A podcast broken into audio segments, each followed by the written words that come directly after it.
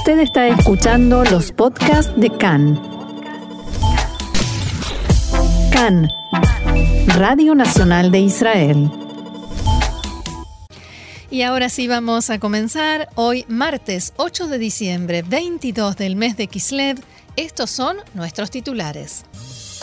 El gabinete de coronavirus decidió imponer el cierre nocturno a partir de mañana y esta noche definirá los detalles. Las primeras dosis de la vacuna contra el corona llegarán a Israel esta semana. Un jeque de Emiratos Árabes Unidos compró el 50% de las acciones de Betar Jerusalén.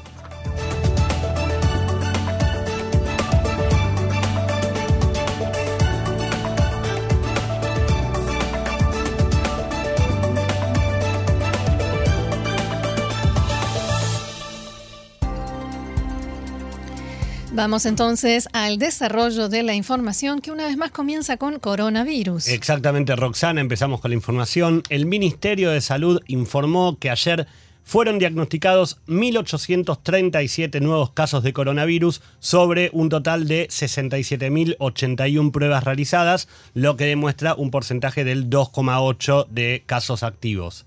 Hay 315 pacientes en estado grave, de los cuales 107 deben estar conectados a respirador.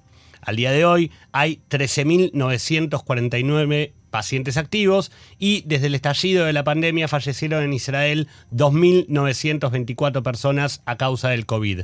El total de infectados desde el inicio de la pandemia hasta ahora en Israel es de 347.331 personas.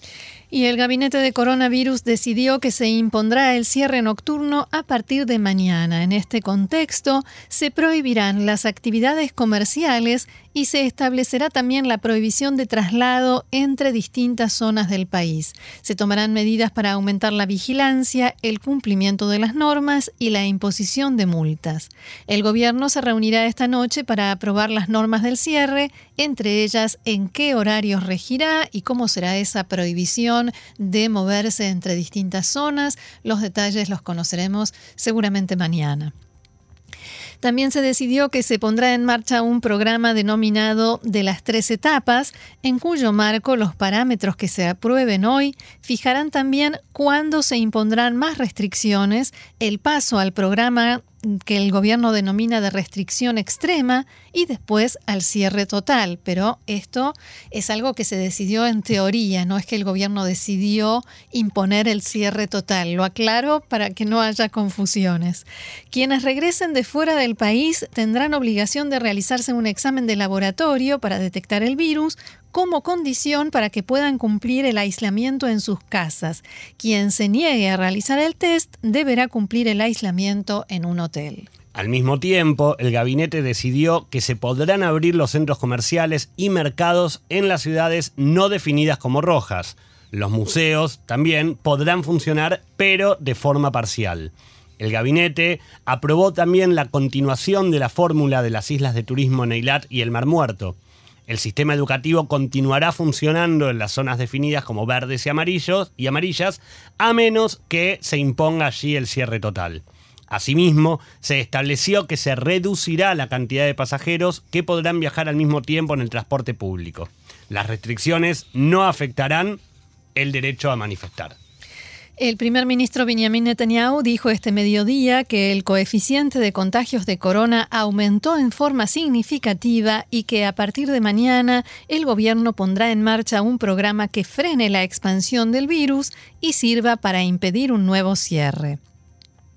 Netanyahu rechazó las críticas a las medidas tomadas por el gobierno y dijo que en todos los países se imponen confinamientos y pasos más estrictos que los dados por Israel porque no tomaron precauciones críticas en sus palabras como lo hicimos nosotros. Según Netanyahu, estamos teniendo éxito en la lucha contra el coronavirus y vislumbramos el final. No hagan caso al populismo, nosotros tomamos las decisiones correctas, palabras del primer ministro Netanyahu.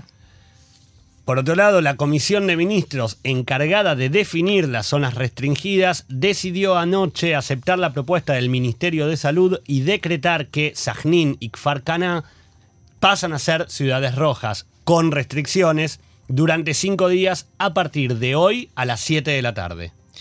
Y la vacuna, la famosa y bienvenida vacuna contra el coronavirus, se espera que las primeras 110.000 dosis de vacunas contra el corona de la compañía Pfizer lleguen a Israel el jueves.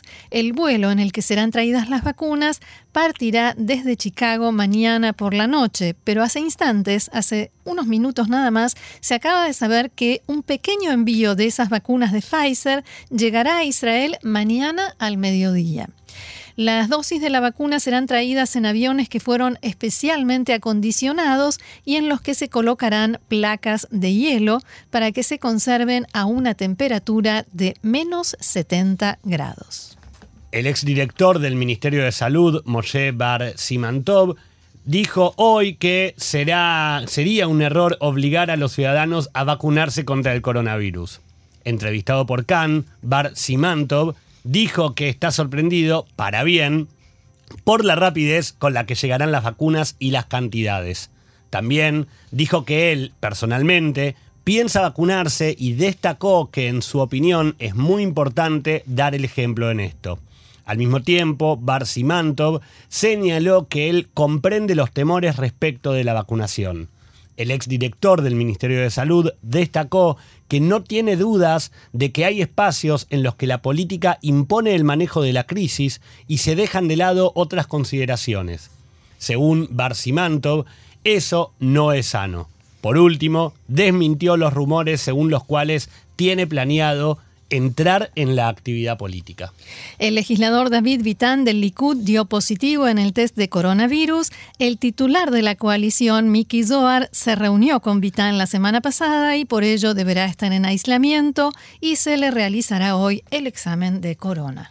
La directora de la Comisión Electoral Central, Orly dijo en la mañana de hoy que se está evaluando la posibilidad de establecer espacios abiertos para votar desde el automóvil, similar, sistema similar al que se está utilizando para los exámenes de eh, COVID-19.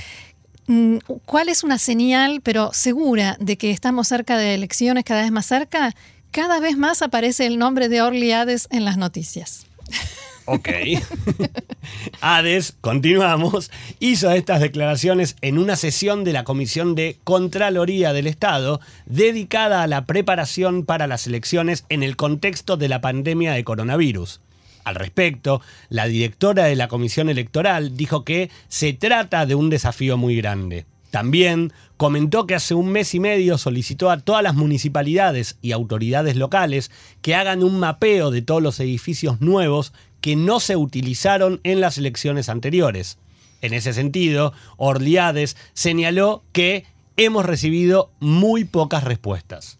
Y en la mañana de hoy el Reino Unido dio comienzo al proceso de vacunación con una campaña que informalmente ya se conoce a nivel mundial como el comienzo del fin del corona.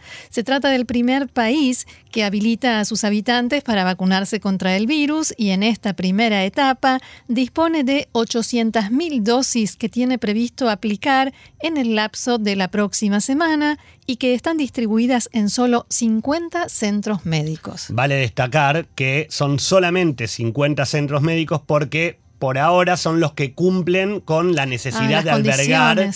Exacto, las vacunas a una temperatura de menos 70 grados. Entendido. Continúa la información, según los registros de la prensa local, la primera persona en ser oficialmente vacunada fue Margaret Keenan, una mujer de 90 años que al momento de la aplicación se paró frente a las cámaras que cubrían el tema y declaró, textual, recomiendo a toda la población que quien reciba la oferta de vacunarse no lo piense y lo haga. Si yo puedo hacerlo a los 90 años, cualquiera puede. Y esto se lee de alguna manera como un claro respaldo a la campaña de vacunación luego de que el gobierno británico recibiera encuestas que informaban que casi una quinta parte de la población no quería vacunarse. El contrato firmado por, eh, con Pfizer acuerda la compra de 40 millones de vacunas que alcanzarían para abastecer a menos de un tercio de la población, aunque se estima que en un futuro la compra se extendiera a un total de 350 millones de dosis. Y esas 350 millones de dosis no se compran solamente a Pfizer, como hacen todos los países, sino también a otras compañías que al día de hoy tienen sus vacunas en proceso de aprobación. Exactamente. Por su parte, el secretario de Salud británico, Matt Hancock, se mostró emocionado en el día de ayer y declaró a la prensa que mañana, por hoy, es el día de la victoria, el día en el que comenzaremos a difundir la vacuna en todo el país. Este es el comienzo del fin del virus. Todavía no hemos llegado a eso y por eso es importante seguir luchando, perdón, seguir escuchando las instrucciones para que ya podamos ver la luz al final del túnel. Recordamos que desde el inicio de la pandemia, en el Reino Unido se registraron más de 61.000 fallecimientos a causa del coronavirus. Bien, es bueno que esto ya haya comenzado y ojalá podamos eh, recordar a partir de ahora, el 8 de diciembre, no solo como el aniversario, el triste aniversario del asesinato de John Lennon, sino también como el día en que empezó a cerrarse el nefasto capítulo del coronavirus en el mundo.